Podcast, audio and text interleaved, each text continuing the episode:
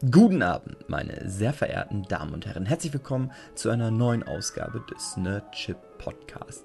Das Leben als solches ist nicht leicht.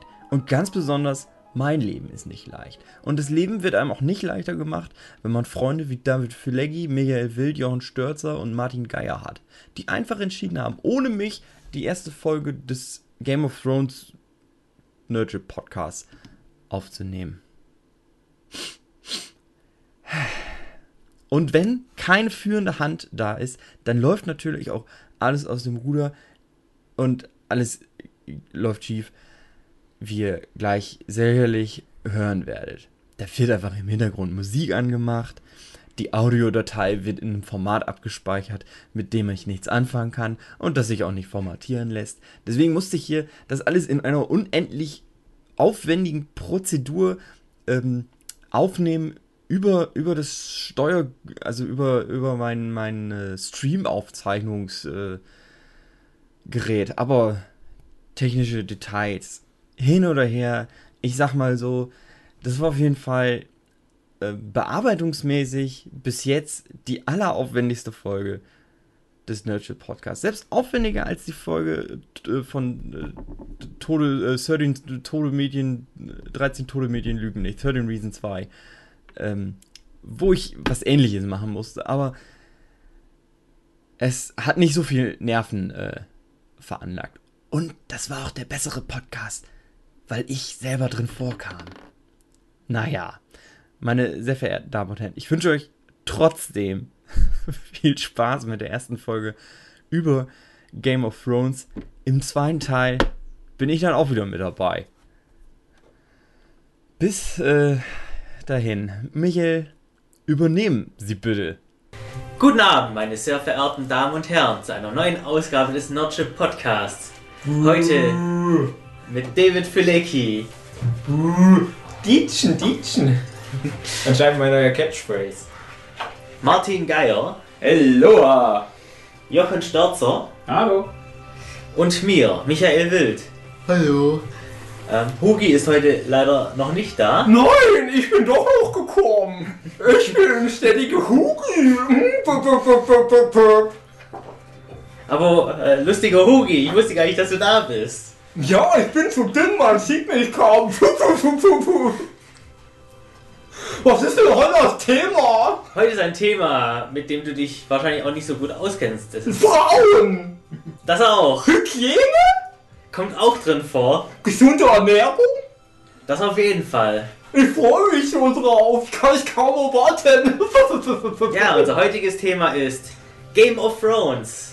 Die super tolle HBO-Serie, die auf HBO läuft. Und Ach, gesponsert von HBO. Komme ich das nicht rein. Ah. Ja, für alle ähm, Leute, die einen amerikanischen Fernsehanschluss haben und jeden Monat Gebühren zahlen, die dürfen die Serie angucken und sich an allem erfreuen, was die Serie zu bieten hat. Oder drüber ärgern. Oder drüber ärgern. Gibt es denn so viel zu ärgern? Oder wo wollen wir denn anfangen? Also zum Thema ärgern äh, es gibt so eine, so eine Seite im Internet, die erfasst die IMDb und Rotten Tomatoes oder was Durchschnittswertung. Das sind ja mal relativ verlässliche Durchschnittskritiken. Und die erfassen dann über die Staffeln einer Fernsehserie Kurven, wo du normalerweise zwei Graphen hast. Der eine Graph zeigt die Einschaltquoten und der andere Graph zeigt die durchschnittliche Kritikerwertung. Und bei Game of Thrones immer sehr gute Einschaltquoten. Immer alle Folgen, über alle sechs Staffeln hinweg. Immer sehr guter Durchschnittswert. Nur eine Folge bricht total nach unten aus. Und Oha. da komme ich aber später dazu. Würde mich mal interessieren, ob ihr eine Idee habt. Vielleicht Folge wollen wir erstmal drüber reden, worum geht es denn in der Serie. Jochen, möchtest du spoilerfrei erklären, was in Game of Thrones passiert? Oha. ähm, es ist ähm, eine relativ nahe an der Wirklichkeit gehaltene Fantasy-Welt. Ähm, so grobes Mittelalter, ein typisches Fantasy-Setting. Und in der Serie geht es hauptsächlich um die Intrigen und äh, Streitereien unter verschiedenen Häusern, die alle äh, möglichst gucken wollen, dass sie ihre eigene Macht ausbauen und andere Leute klein halten oder irgendwie unter ihre Herrschaft setzen und ja, Das klingt aber sehr das- kompliziert. Das klingt sehr nach Angela Merkel. Puh, Politiker, puh. Wer ist und dann kommen noch Eiszombies. Ja, aber Genau. Aber Ja, wer ist der Hauptcharakter in der Serie? der Hauptcharakter. Gib es nicht. Gibt es nicht? Es gibt keinen Hauptcharakter. Naja, zumindest wird eine, eine Familie in der ersten Staffel sehr, sehr ähm, nahegelegt, mit der man da äh, eingeführt wird in die Welt und die einen durch diese ganzen äh, politischen Systeme ein bisschen durchträgt. Mhm. Die Familie Stark. Genau. Nicht verwandt oder verschwägert mit Tony Stark aus dem Marvel-Universum. Man weiß es noch nicht, soweit Genau. sind wir noch nicht. Die Serie ist noch nicht abgeschlossen. Kann jeder, jederzeit aufgelöst werden. Ich wette, letzte Folge, Person XY, spoilerfrei, aber der, der letzte verbliebene Stark, der dann noch in, in Staffel 8 da sein wird, es wird ja mit Staffel 8 enden, ne? der wird dann am Ende aus dem eisernen Thron eine Iron Man-Rüstung schmieden. genau. so ein cooler One-Liner, Night King, I'll be back. Und dann sieht man, wie er erstmal so eine Trainingsmontage macht mit dem Iron Man-Suit und dabei aus Versehen so ein teures Auto schrottet. Ja, also spielt in dem, ähm, wie gesagt, Fantasy-Kontinent ist es ja schon fast Westeros, was so eine grobe Mischung aus, äh, wo fängt es denn an? Schottland, England obenrum und je weiter runter es geht, desto eher wird es dann so Europa, Spanien, unten Mhm. ist dann ganz, Also ich, ich sehe das so, als wäre das äh, die westliche Seite von Europa. Also ich Mhm. sage mal, das schließt dann dort ab, wo vielleicht die Benelux-Länder aufhören, wo Deutschland anfangen würde und geht dann einfach nur von Norden. Kannst sagen jetzt, wenn man jetzt sowas wie Island noch dazu nehme, geht es halt los und geht dann nach ganz unten Richtung Spanien. Und dann ja sogar Mittelmeer und so weiter.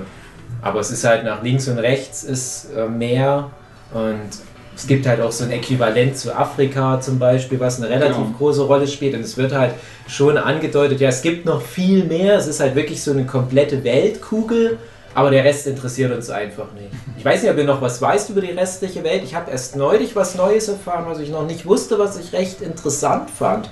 Über die Sommerinseln zum Beispiel oder über noch ein Gebiet, aber ich will erstmal euch fragen. das, ist das nicht einfach nur Teil von dem Overseas-Gebiet? Ja, ja, aber ähm, die andere Richtung quasi. Ich glaube, die Sommerinseln sind dann mehr im, im Westen, während ja zum Beispiel Essos, wie der Name schon sagt, ist ja im Osten. Und das, was im, im Westen ist, das ist im Prinzip die Karibik. Und es wird auch relativ deutlich gemacht. Also in den Sachen, die ich da aus der Enzyklopädie mir rausgenommen habe, gibt ja relativ viel da noch so enzyklopädisches, was man drumherum rezipieren kann. Und das ist echt dann sowas, wie, wie man es aus dem Fluch der Karibik-Film kennt, mit so Piratenhäfen und wo dann hin und wieder mal irgendwelche Leute vorbeikommen da aufmischen und sagen, hey Piraten, geht weg von dieser Insel. Dann ziehen die einfach zur nächsten Insel über. Und das ist ja wie in der Karibik, wo du ganz viele kleine Inseln hast. Und was ich auch noch interessant finde, es gibt auch ein Game of Thrones äquivalent zu dem ganzen asiatischen Raum. Es gibt da so ein Land, was im Prinzip Japan ist Mhm. wo halt angedeutet wird, ja, das gibt's in China und so weiter, das gibt's, das spielt aber für die Story keine Rolle. Aber äh, es gab da zum Beispiel auch mal so eine, so eine Geschichte, war mal auf einer der, der Blu-rays, Blu-ray-Boxen sind übrigens sehr gut von Game of Thrones, wo halt mal angedeutet wurde, dass die Lannisters ihre, ähm, ihre Uniform, ihre Heere auf Samurai-Rüstung so konzipiert haben. Und das macht halt Sinn, weil man davon ausgehen kann, dass die irgendwie mal an Samurai-Rüstung wirklich rangekommen sind, weil es ja diese Kultur auch gibt in dem Game of Thrones-Universum. Das geht jetzt schon sehr weit. Also Samurai-Äquivalent immer. Ja, genau. Also äh, man kann jetzt schon davon ausgehen, dass alles in Game of Thrones irgendeinen realistischen Ursprung hat, aber es war halt immer ein bisschen komisch, dass ausgerechnet die Lannisters halt so asiatisch inspirierte Rüstungen haben, während alle anderen Rüstungen haben, die zum Beispiel auf irgendwelchen schottischen Heeren beruhen oder spanischen und so weiter.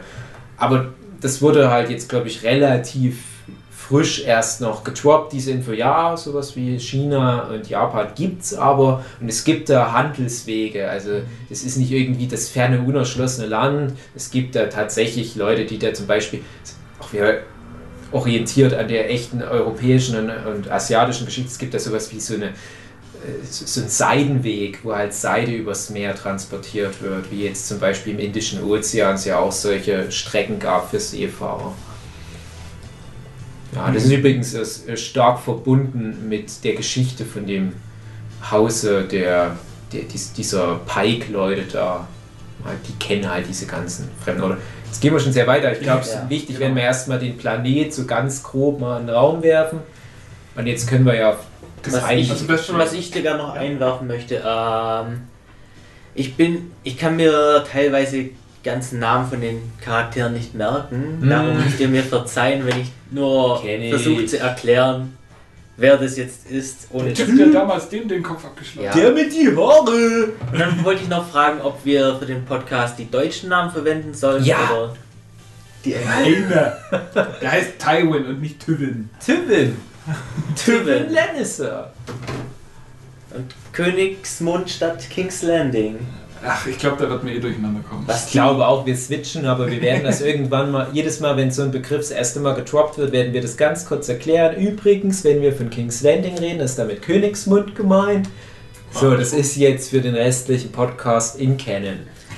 Genau, Game of Thrones. Worum geht es eigentlich in der Serie? Was, was machen diese ganzen Häuser und diese Fantasy-Welt? Das Was- ist die große Frage. Das Wollen wir vielleicht erstmal so ein bisschen erklären, was in der ersten Folge passiert und ich, dann ich da würde noch aufbauen? eins weiter ausholen und würde noch ganz grob fragen, wie seid denn ihr überhaupt dazu gekommen? Also es ist ja definitiv richtig populär geworden durch die HBO-Serie, aber wenn wir mal noch etwas ausholen, es fing ja an mit Büchern, die noch nicht so lange im Umlauf sind, aber doch schon Ja, auch mindestens schon seit den 90ern. ja, ja, mindestens seit 90ern, wollte ich auch gerade sagen. Ähm, aber es ist noch eine relativ junge Fantasy-Geschichte oder ein junges Franchise im Vergleich zum Beispiel zum Herr der Ringe Hobbit-Franchise. Und habt ihr vorher schon davon was gehört? Also ich gar nicht. Ich auch nicht. Ich habe davon eigentlich erst äh, gehört, als die erste Folge raus war, von äh, Freunden auf Facebook, die halt auch so Fantasy-Fans sind. Ich glaube, davon kannte auch einer schon die Bücher und die haben, waren halt schon ziemlich begeistert und dann habe ich halt gemeint, ja, schaue ich halt auch mal rein. Mhm.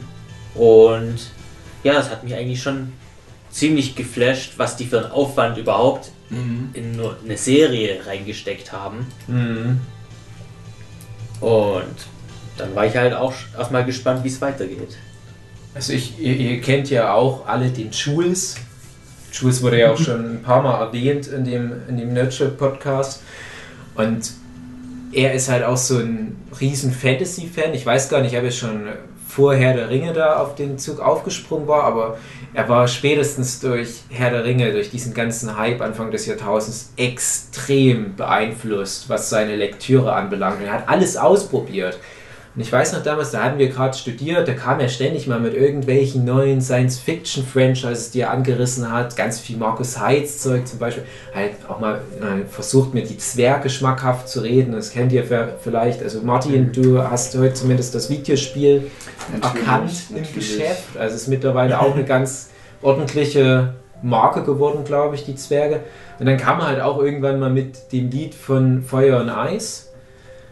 Und hat mir versucht, das schmackhaft zu reden. Und er hat mir das so ganz grob erklärt. Ich bin der Meinung, er hat damals in etwa was gemeint wie, ist total cool, ist aber nicht verfilmbar. Es ist, da passiert so viel Zeugs und es ist so verwirrend und es sind so viele Charaktere, deren Namen er sich nicht merken kann. Allein im ersten Buch schon werden so viele Fässer aufgemacht und so viele Orte und Figuren und Häuser und bla bla bla in den Raum geschmissen, dass er sich das nicht vorstellen kann, dass man das irgendwie streamline kann.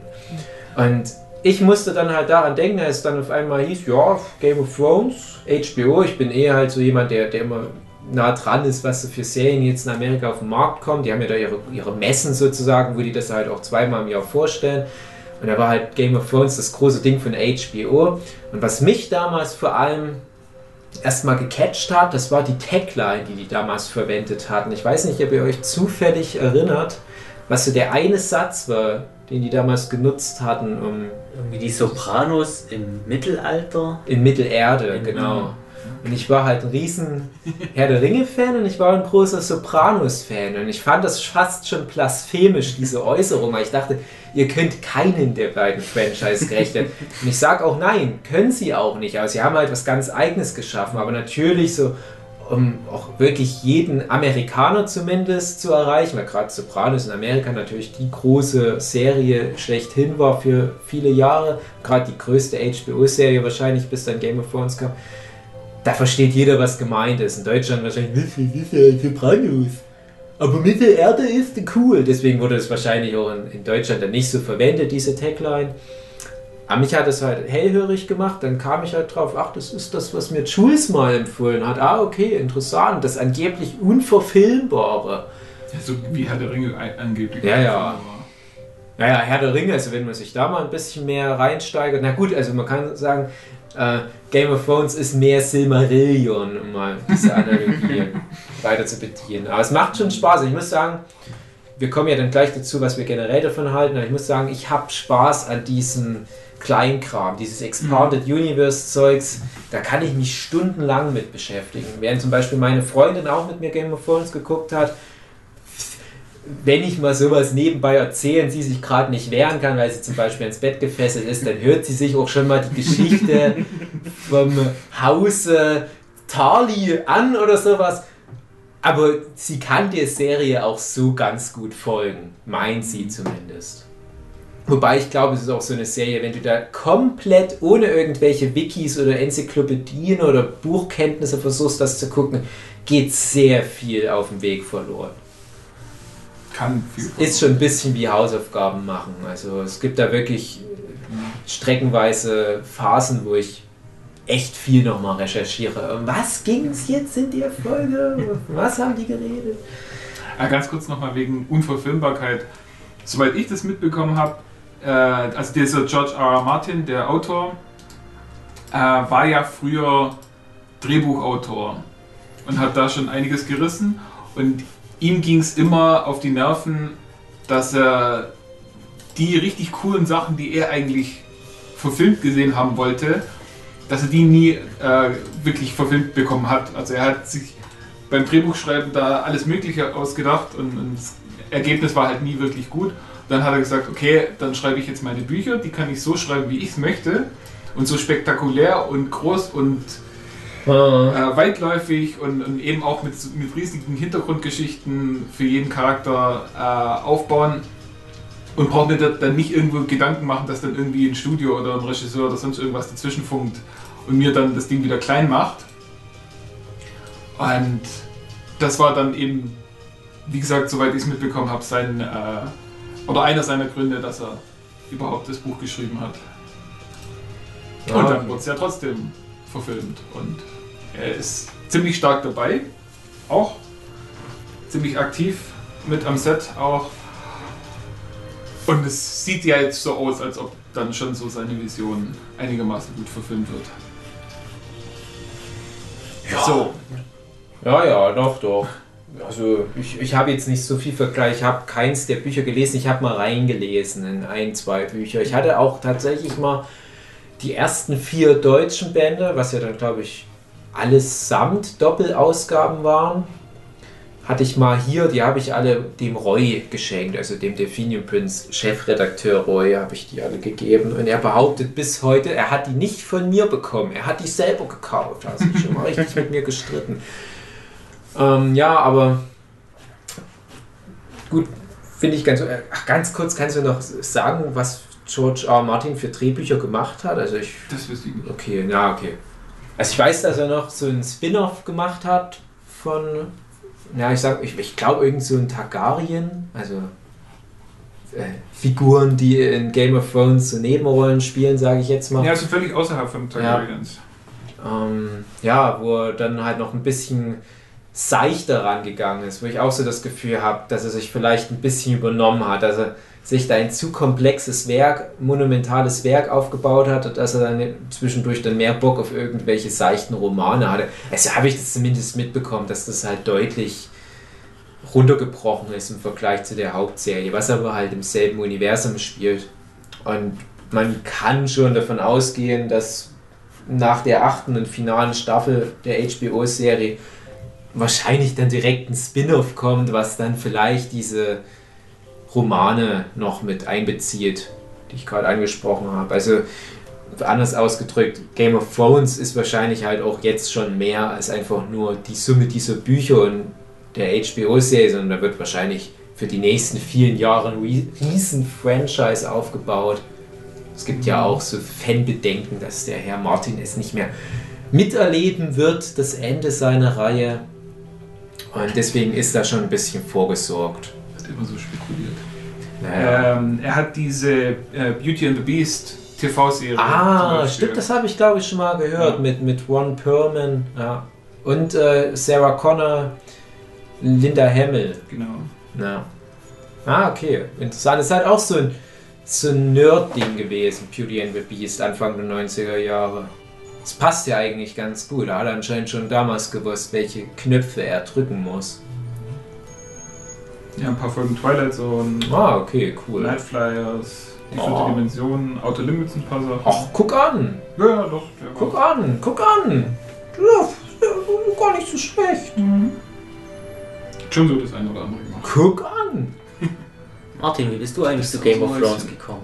Äh, Arbeit tatsächlich. Wir, ähm, ah, jetzt kann ich wieder die Werbekiste aufmachen. Ich bin ja bei Deck 13 unterwegs. Ähm, und damals, als wir ähm, Habt ihr nicht Projekt Lords of the Fall gemacht? Ja, Wollte ich gerade sagen, als wir das Ah. angefangen haben, äh, ähm, war ähm, eine große Inspirationsquelle tatsächlich Game of Thrones. Das kam Ah, da von okay. unserem Publisher, da wurde gesagt, hier, ähm, wie wäre denn das als Referenz? Das ist gerade anscheinend sehr, sehr beliebt und das war, da war, glaube ich, die erste Staffel, glaube ich, zur Hälfte gerade mal angeschnitten. Hm. Ja. Mhm. In der Spielebranche gibt es immer gute äh, Serientipps, auf jeden Fall. Ha. Ah, heutzutage wollen ja Videospiele auch gerne wie eine Fernsehserie sein, während Fernsehserien bis vor ein paar Jahren noch wie Kinofilme sein wollten. Und Kinofilme wie Videospiele. Genau. Wo wir beim Thema Game of Thrones für Telltale Series wären. Genau. Wie gefällt euch denn erstmal Game of Thrones, bevor wir jetzt inhaltlich reingehen? Findet ihr das gut oder schlecht? Also ich finde es schon richtig gut. Also sehr gut für eine TV-Serie, auf jeden Fall. Mhm. Ziemlich weit oben. Ziemlich weit oben. Das ist, Oberes Ja, Mittelfeld.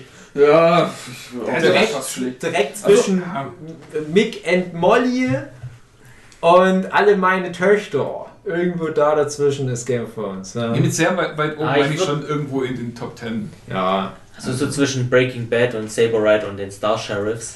Und Urashiman oder Rock'n'Cop. Genau, City Hunter, Samurai Pizza Cats, Monster aus Versehen, Game of Thrones. Direkt gefolgt von den Dinos. ja, nee, die Dinos, die sind schon sehr weit oben auf alle Fälle.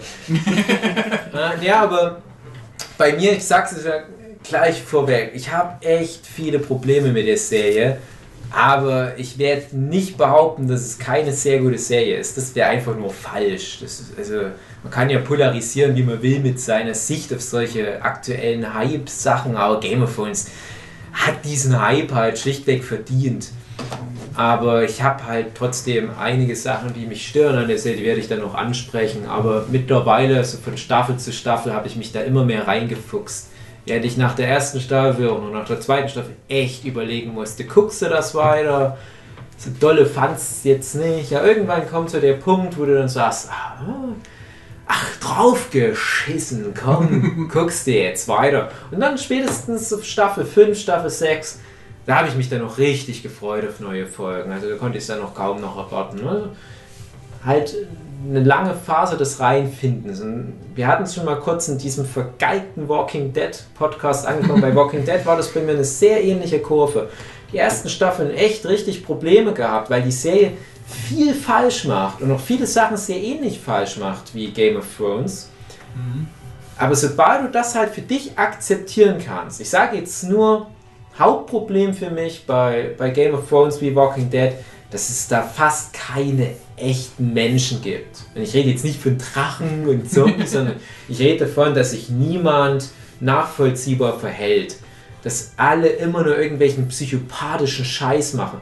Bei Game of Thrones ist es halt der Fall, dass sich ständig Leute gegenseitig verraten, wo ich mir dann denke, ach Leute, habt ihr nicht irgendwie ein Fünkchen Loyalität in euch oder irgendwie Anstand, Menschlichkeit oder selbst sehr gute Charaktere, Charaktere, wo du halt sagst, ja, komm, das sind unsere, unsere Prinzen in schimmernder Rüstung, die machen dann teilweise Sachen, wo du dir denkst, oh, passt das denn noch? Man kann jetzt sagen, ja, aber das ist ja auch ein Fantasy-Universum, aber es ist halt so ein geerdetes Fantasy-Universum, dass es dann den Figuren schon wieder eher schlecht abnehmen kann. Beziehungsweise auch die, die Kompromisslosigkeit, mit der sie manche Taten vollführen. Es gibt ja so, so ein Running Gag bei Game of Thrones, dass alle Sympathieträger früher oder später mal jemanden köpfen. Bei Ned Stark ist es direkt am Anfang der Serie. Spoiler. Nee, bei Ned Stark ist es komplett Kommt, das passiert Folge. in der zweiten Szene oder Ja. so. Die ersten so, 10 Minuten. Das meintest du, ja. ja. Ned Stark köpft jemand anderen. Okay. Bedeutet das man. Ja, und, und das ist ja immer gleich so ein Abfuck, wo du denkst, das soll mein Held sein, aber der hat jemanden geköpft. Aber es wird ja auch deutlich gemacht, gerade was so diese verschiedenen ähm, ich, Herrschaftssysteme in den verschiedenen Ländern anbelangt, dass zum Beispiel die Herren des Nordens selbst ihre Angeklagten hinrichten und nicht irgendjemanden, einen Henker oder so, da das machen lassen. Ähm, schön und gut, aber du denkst dir dann trotzdem immer wieder, ach, aber musste das sein? Dann gibt es diverse Söhne von ihm, die dann auch wieder andere köpfen, wo du dir dann auch fragst, war das gerade so eine gute Idee, wie sich herausstellt dann später? Nein, es war wirklich keine gute Idee, weil das wieder zu anderen Sachen führt. Und das sind so Sachen, wo ich mich dann doch auch immer ein bisschen dran störe.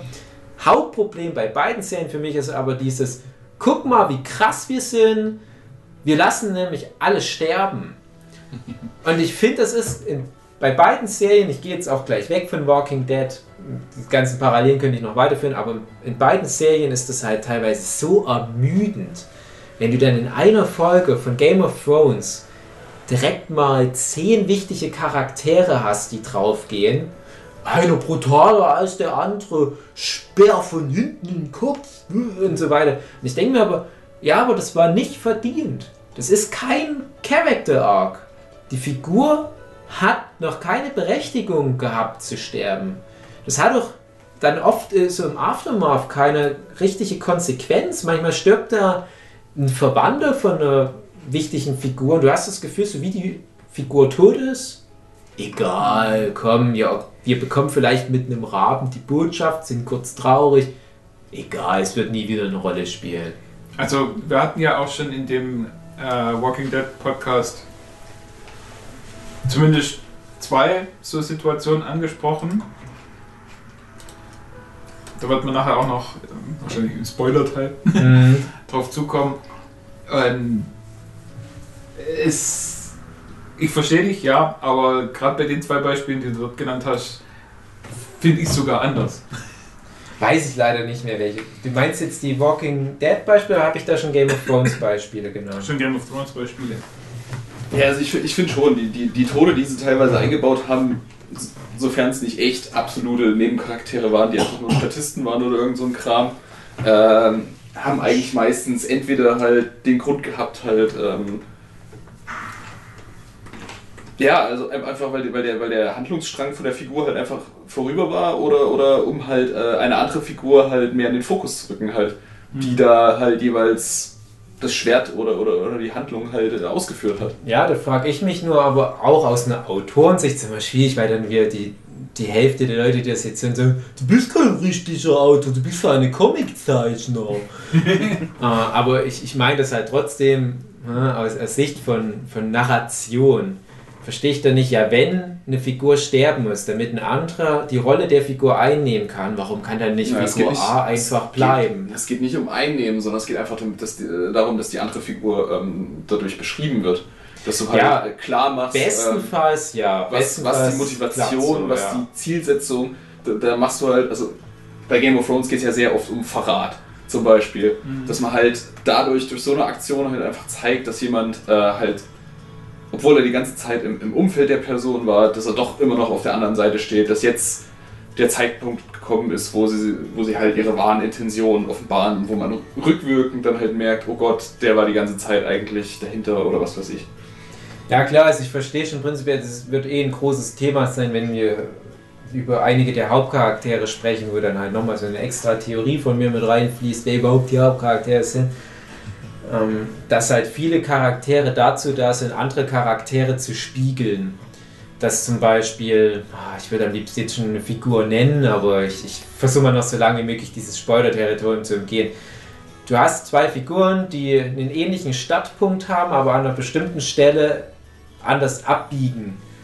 Und dadurch, dass du beide Geschichten erzählt bekommst, ähnlich wie in unserem Pun-Pun-Podcast schon mal erzählt, dadurch, dass du beide Geschichten parallel erzählt bekommst, siehst du, wie es Figur A auch hätte ergehen können, wenn sie sich nicht für diesen Weg entschieden hätte und wie nachvollziehbar das ist.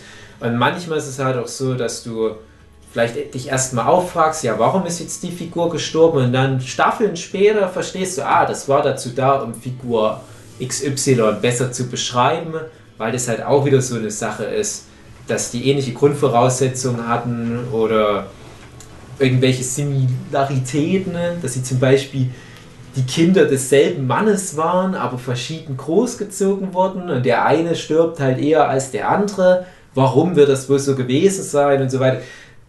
Meistens kannst du dir dann solche Fragen stellen und sagen, eines von beiden Beispielen ist auch, glaube ich, was, wo Jochen sich drauf bezogen hat, an das, was ich gerade denke, wo ich dann später im Steuerteil drauf eingehe. Spanier. Ah ja, okay. Spanier, ja. Das ist Wobei ich da mich erst noch von überzeugen lassen muss, ob das irgendwann mal irgendwo hinführt. Das andere Beispiel, das hat mit, mit einer Hochzeit zu tun. Mhm. Wo ich am Anfang auch dachte, ach, das war doch nur für einen Schockmoment, wo ich ja mit dabei sage, ja, jetzt verstehe ich's. Es hat schon Sinn gemacht. Sage ich, okay, Hut ab, wenn das dann noch so aufgeht. Aber das sind so viele Figuren, da könnte ich jetzt auch alle Namen nennen, weil die so irrelevant sind. wo ich echt das Gefühl habe, die bauen nur eine neue Figur ein, weil die sich schon richtig drauf freuen, dass die fünf Folgen später diese Figur voll krass brutal wegmetzeln können. Ja, hm. Ich bin halt keine acht Jahre alt mehr. Ich will dann halt schon ein bisschen mehr Futter für meine Figuren. Aber ich sag mal, selbst damit kannst du halt nochmal eine riesen Zielgruppe erschließen. Okay, sei es denen gegönnt. Aber ich habe halt auch das Gefühl, wir sind jetzt in Staffel 6 oder Staffel 6 ist durch und es dünnt halt so aus, dass man davon ausgehen kann, Hauptcharaktere werden jetzt nicht mehr so viele über die Planke geschickt, mhm. wahrscheinlich. Ah, Fraglich, immer noch. Also sehr fraglich tatsächlich. Ja, kommt einfach, welche Hauptcharaktere. Einfach nicht so viele, weil nicht mehr so viele da sind. Also ich behaupte nicht, dass, dass die alle verschont werden. Im Gegenteil, am Ende wird wahrscheinlich wirklich nur eine Handvoll stehen bleiben. Äh, aber wie gesagt, es sind ja von den ursprünglichen Hauptcharakteren echt kaum noch welche da, beziehungsweise ich, ich würde mich nicht sind. wundern, ähm, da, da die, die, die Macher von der, von der Serie, die ja jetzt schon das, das Ende kennen, was der, was der mhm. ähm, George R. R. Martin ähm, den, den offenbart hat. Ähm, ich glaube nicht, dass es da nicht noch ein paar Schocker gibt, die wirklich die Leute Nee, äh, klar. Das, nee, das meine ich gar nicht. Wie gesagt, ich, ich glaube glaub, auch, dass alle Figuren, die noch da sind, es sehr schwer haben werden zu überleben. Also ein ganz klares Ding.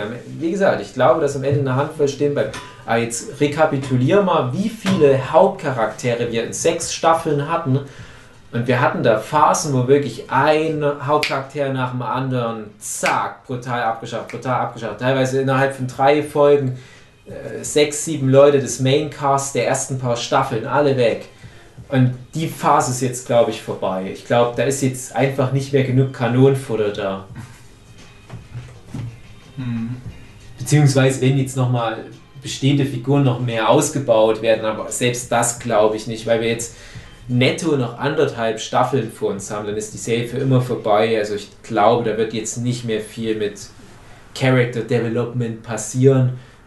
Ich glaube, die richten sich jetzt schon so langsam auf diese ganzen finalen Konflikte ein. Ja, aber ich glaube, gerade dafür ist ja, wird es ja wahrscheinlich nicht zu schade sein, nochmal ein paar Leute. Nee, klar, nee, da, da freue ich mich dann auch. Aber da hast du, und das ist nämlich der wichtige Punkt, da hast du dann ja nur noch Charaktere, die höchst wahrscheinlich schon seit Staffel 1 dabei sind, die sich mittlerweile auf irgendeine Art und Weise ihren dramatischen Abgang verdient haben.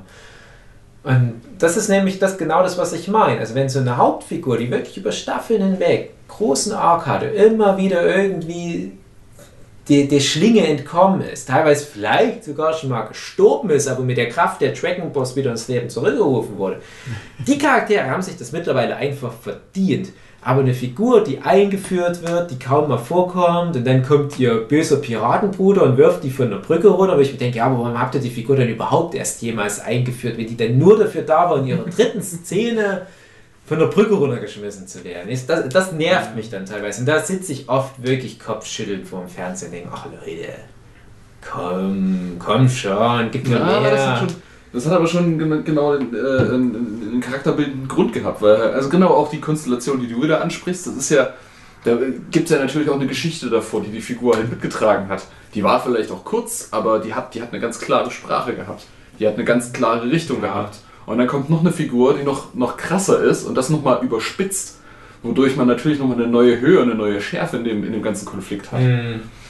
Ist halt nur, ich, ich glaube, das Grundding bei mir ist halt einfach nur das Problem, wie wenig Wert in diesem Game of Thrones Universum in Menschenleben ist. Was Das ist mich ganz- Aber das, das, ich finde, ist das ist auch. Thema Ja. der Serie. Das ist das Ja, absolute klar. Thema. Was lo- also wie gesagt, Game of Thrones, da geht es ja eigentlich drum, das haben wir noch, überhaupt noch nicht angesprochen, dass halt die ganzen äh, äh, Familien und, und, und, und königlichen ähm, Häuser halt um die, um die Herrschaft einfach auf, diese, auf diesem Kontinent halt kämpfen. Und das ist halt wirklich ähm, das Kernthema, finde ich, von der Serie, was Menschen sich gegenseitig antun, nur um zu beweisen, dass sie die Stärksten sind oder nur um an, an die Macht zu kommen. Wie auf, also auch wie, welche Gefahren hin sie, sie ignorieren oder, oder welche, welche Werte sie über Bord werfen, einfach nur um, um an Macht zu kommen. Und das ist echt das, das Grundthema, was sich komplett durch diese gesamte Serie immer und immer wieder zieht. Egal ob es religiös, ob es aus Leidenschaft, Ja. Liebe oder was weiß ich nicht was, aus, aus purer Habgier, aus, aus ähm, Kontrollsucht oder, oder was weiß ich nicht was. Vielleicht auch einfach nur auf, auf Berufung, auf äh, Tradition oder so.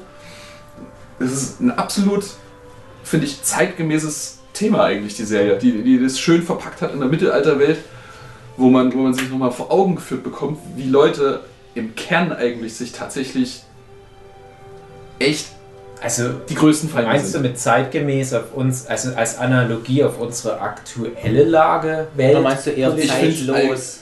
Oder? Zeitlos kann man es auch sehen, aber ich finde es auch sehr, sehr aktuell, weil es halt einfach, in, ich meine, man muss sich die Welt halt einfach nur angucken, wie sie ist.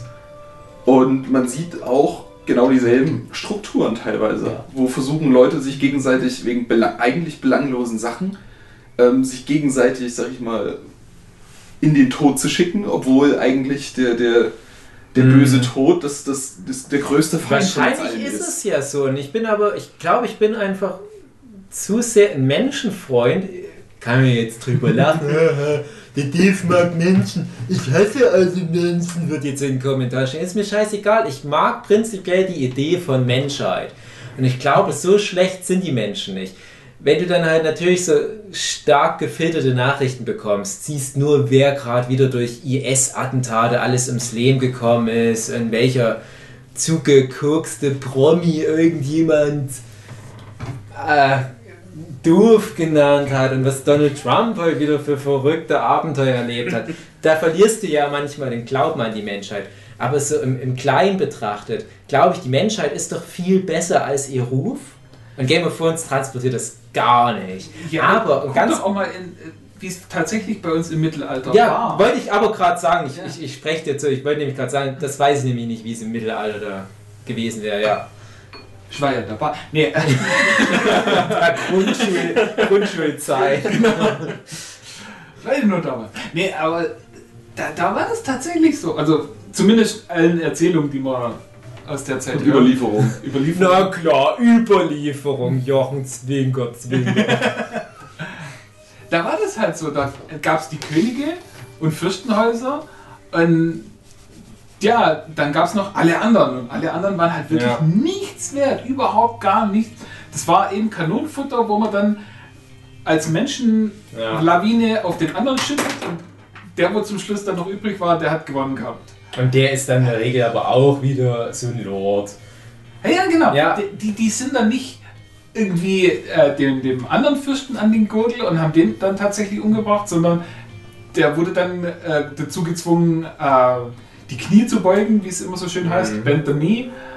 Äh, also sich einfach zu verpflichten, jetzt dieser äh, der Gewinnerfamilie unterstellt zu sein. Dann wurden noch so zwei, drei Kinder als Geiseln genommen, Mhm. Um die irgendwie äh, bei der Stange zu halten oder bei, bei wie sagt man, Eigentlich um sie zu kontrollieren. ja, um, um sie Ja, zu kontrollieren, der, also nicht, da, also Leine. nicht auf die Idee kommen zu rebellieren. Ja. Ein, ja, Ja, ja, das, das ist auf alle Fälle, äh, kommt das äh, gut rüber in der Serie. Wir sind, wie gesagt, mit Staffel 6 durch und du hattest bisher eigentlich, wenn überhaupt, eine Handvoll relativ unwichtiger Nebencharaktere, die keine höher geborenen Adligen waren. Und ah, das finde ich teilweise schade, dann denke ich mir, ja, aber wahrscheinlich ist das repräsentativ für die Zeit, die da irgendwie analog abgebildet wird. Es gibt dann manchmal so ein paar Ausnahmen, wo du dann aber auch wieder feststellst, nein, der ist gar nicht so niedrig geboren, wie es am Anfang aussah. Selbst der hat königliches, königliches Blut oder ist irgendein Auserwählter.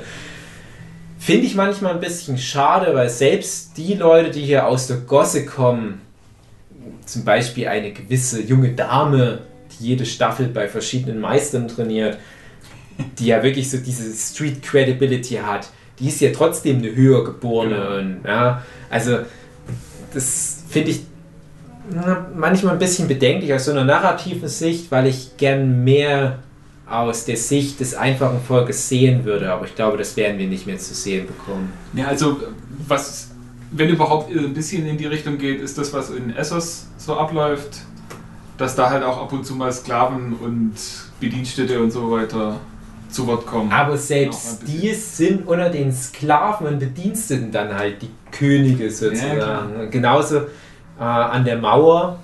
Also die Leute, Ja gut, Game of Thrones, da dreht sich auch nicht um den Bauer äh, von der Hütte links, Ja, sondern er das dreht sich ich, halt um aber die- das um finde ich aber schade. Das finde ich schade. Es ist jetzt nicht die, die, die eine große äh, game-changing Kritik an der Serie oder an dem Franchise. Ich finde es halt nur schade, weil es eigentlich, wenn es mal gemacht wurde, dieser Schritt, fand ich es eigentlich immer recht interessant. Es gibt da so eine Szene, auch ohne zu spoilern, wo zwei der Hauptcharaktere einen Bauern und seine Tochter besuchen und die machen ähm, Hasenragout oder was. Wisst ihr, welche Szene ich meine? Ich Ja, glaube, so ja. in Staffel 4. Und das fand ich ei- eigentlich ganz schön, dass man mal diesen Blick hatte. Und es wurde dann auch noch so, es war in sich geschlossen, eine Szene, ohne Schnitt hin und her in irgendeine andere Storyline rein, sondern einfach nur am Stück. Die kommen die Bauern besuchen und gehen wieder von den Bauern weg. Und was da diesem kleinen Teilabschnitt der Reise, der vermeintlich unwichtig ist, so alles passiert. Fand ich total interessant. Ich fände es halt einfach interessanter, auch wenn dann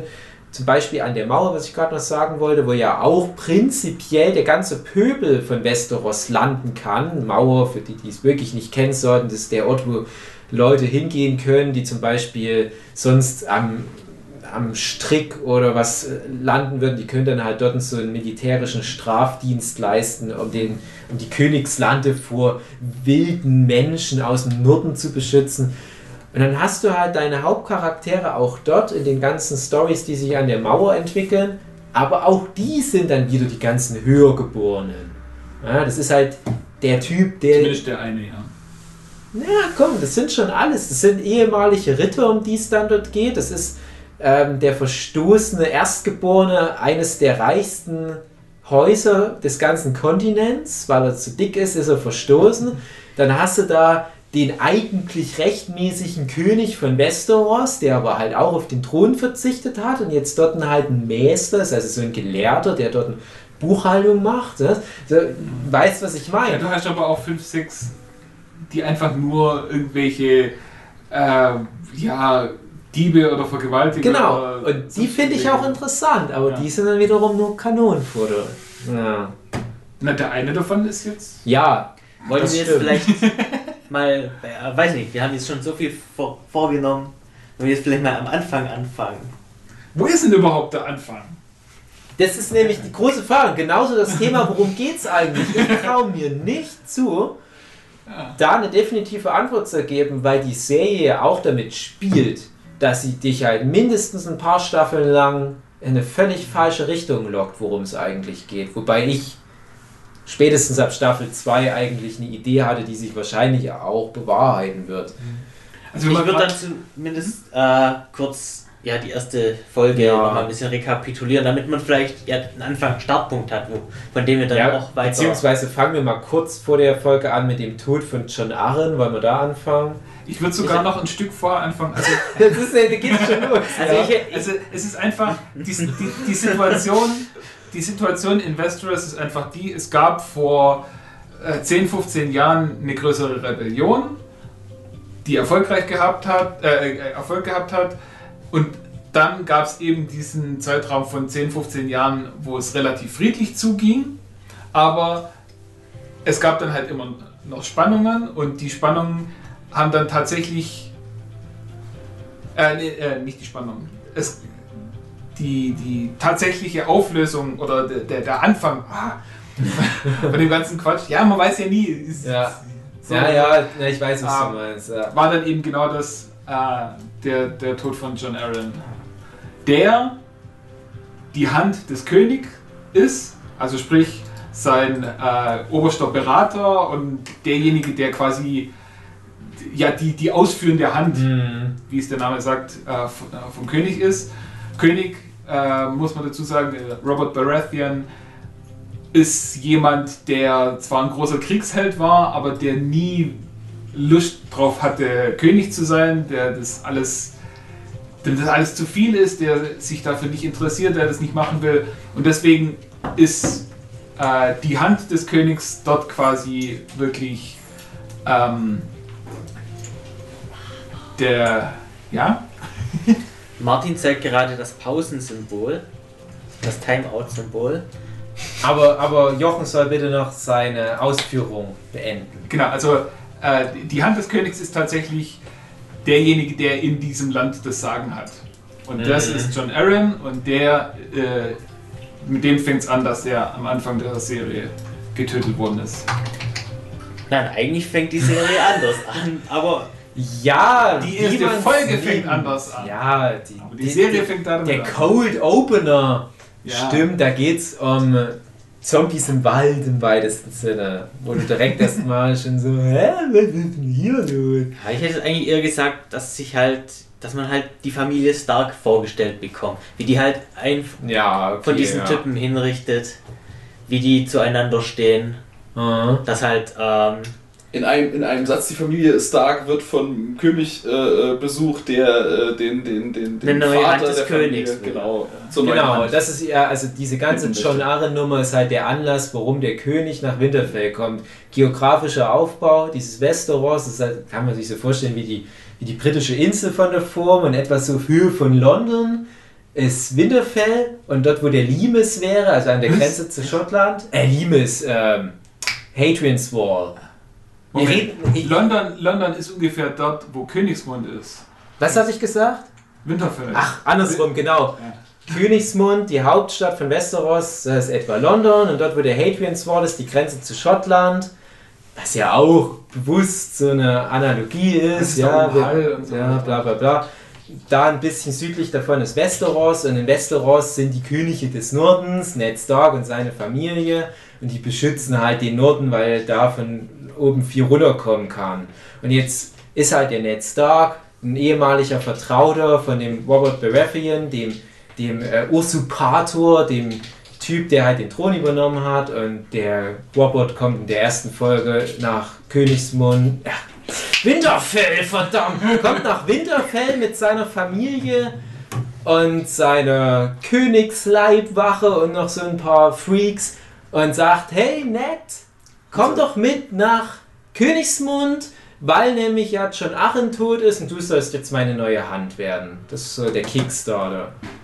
weil du mein bester Bro bist. Genau, wir haben ja damals zusammen gekämpft, wir haben damals die Targaryen-Dynastie kaputt gehauen und viele dachten wahrscheinlich, oh, jetzt könnte ja der Ned Stark hier auch König werden, aber der wollte wahrscheinlich gar nicht, weil er halt traditionell schon seit tausenden Jahren halt die, dieser Stark-Familie angehört, die halt Winterfell besetzt und die halt dort oben alles klärt. Und König des Nordens ist eigentlich auch nicht schlecht. Das ist schon ein riesiges Gebiet. Das ist geografisch gesehen der größte Fleck von Westeros und auch relativ autonom. Also gibt es nicht wirklich einen sinnvollen Grund, aber wer weiß, vielleicht kommt er ja dann doch mit nach Winterfell. Hm. Soweit bin ich noch nicht. Ja. Wollen wir erstmal kurz pausieren, weil nämlich gerade der liebe Hund von Arbeit gekommen ist und meine Freundin. so, ich drücke jetzt Stopp. Genau. Drei. Jetzt ein bisschen. Vier, fünf. sechs, sieben, acht. Meine sehr verehrten Damen und Herren, das war die erste Folge des Nurture Podcast über Game of Thrones. Nächste Woche geht's weiter. Dann bin ich auch mal wieder mit dabei. Darauf freue ich mich ganz besonders. Wenn ihr das hier am Tag der Veröffentlichung anhört, am Sonntag, dann gibt es ja morgen auch schon eine neue äh, Folge ähm, Game of Thrones fast so gut, wie sich einen Podcast darüber anzuhören. Meine sehr verehrten Damen und Herren, ich wünsche euch eine schöne Woche. Habt äh, viel Vertrauen. Lasst euch nicht äh, köpfen oder sonst wie irgendwie umbringen. Bis dahin, bis nächste Woche. Macht's gut. Tschüss.